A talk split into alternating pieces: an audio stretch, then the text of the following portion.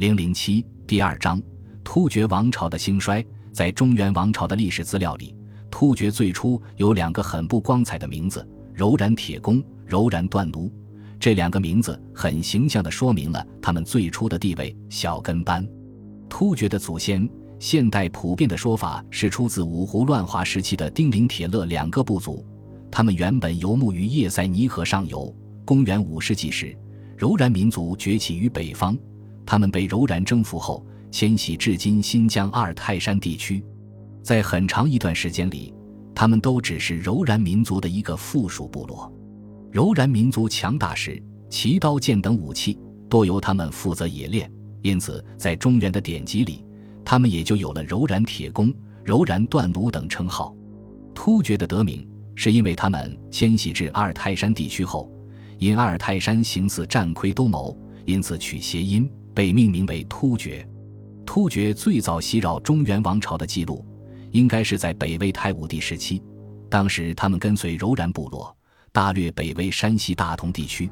当时地方官就有奏报称，以狼形战旗柔然部格外凶悍。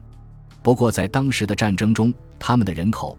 实力都远不能与强大的柔然部相比，最多只是一支从属部落。突厥命运的真正转折是北魏太武帝拓跋焘的征伐柔然之战。公元四百二十九年，北魏太武帝拓跋焘御驾亲征，接连六战，将一度强大的柔然部落打得全军覆没，累计斩杀俘虏柔然军五万多人，基本解除了柔然对中国北方边境的威胁。游牧民族的部落联盟向来是松散的，强盛之时万众一心，但一旦遭遇惨败，也很容易分崩离析。遭到惨重打击的柔然，逐渐丧失对其从属部落的控制。就在同年年底，阿尔泰山地区的铁勒诸部发动暴动，脱离了柔然的统治。大约有三十多万的人口从阿尔泰山东迁，向北魏王朝投降。中国西部草原。一下子出现了一个巨大的真空。相对于兄弟部落的选择，突厥部则选择了留守。此后，突厥开始了漫长的反抗柔然压迫的战争。与此同时，出于牵制柔然部落的需要，彼时的中原王朝也相继与突厥建立了联系。首当其冲的就是北周的前身西魏。公元五百四十二年，阿史那上门担任突厥酋长时。开始派人到塞上与中原王朝进行贸易，而彼时的西魏王朝也对突厥极力拉拢。公元五百四十五年，西魏权臣宇文泰派胡商安诺盘为特使出使突厥，这是中原王朝有历史记载的第一次与突厥的交往。次年，突厥派使团来到长安，向当时的西魏王朝朝贡。公元五百五十一年。西魏王朝将长乐公主下嫁给突厥可汗阿史那上门，突厥这个新崛起的草原新贵成了西魏王朝的驸马爷。就在同年，阿史那上门出动五万铁骑，大举进攻骚扰中国北方的柔然部族。柔然可汗阿那桓在两面夹击下绝望自杀。突厥趁机将柔然部族的人口、牧场大肆收入麾下，实力猛增。阿史那上门自称伊利可汗。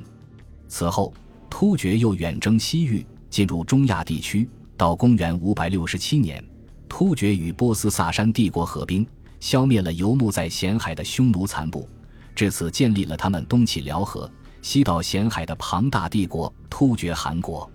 在突厥汗国进行权力扩张的初期，与突厥汗国相邻的中原西魏政权对突厥汗国援助颇多。双方使团往来频繁，赏赐丰厚，而这时期的突厥汗国对中原政权也格外恭顺，屡次遣使通好。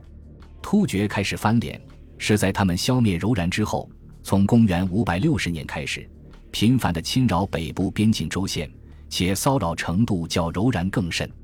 这时期，中国北方的北周、北齐两个政权正忙于互相攻杀，无暇北顾。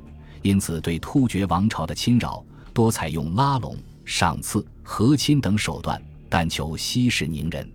与此同时，突厥还积极地介入中原内战，比如在北周攻打北齐时，突厥就与北周合兵攻打晋阳；而在公元五百七十七年北周平灭北齐后，突厥却又收留了逃亡漠北的北齐宗室高绍义，立他为齐帝。同时期，北周与突厥的往来也日益密切。北周武帝的皇后阿史那氏就是突厥宗室，而突厥沙伯略可汗的夫人则是北周公主。如此密切的关系，使突厥在常年中原内战中大获其利。更惯于在各政权之间搞平衡，以谋求最大利益。而在公元五百八十一年之后，杨坚代周自立，建立隋王朝，往年的搞平衡当然就不复存在。相对于前朝的和亲联姻忍让，杨坚谋求的是建立一个威服四方的大隋帝国。而彼时的突厥正是沙伯略可汗在位时期，拥有骑兵四十多万，已是大漠草原的霸主。两个政权之间也势必开始一场针尖对麦芒的碰撞。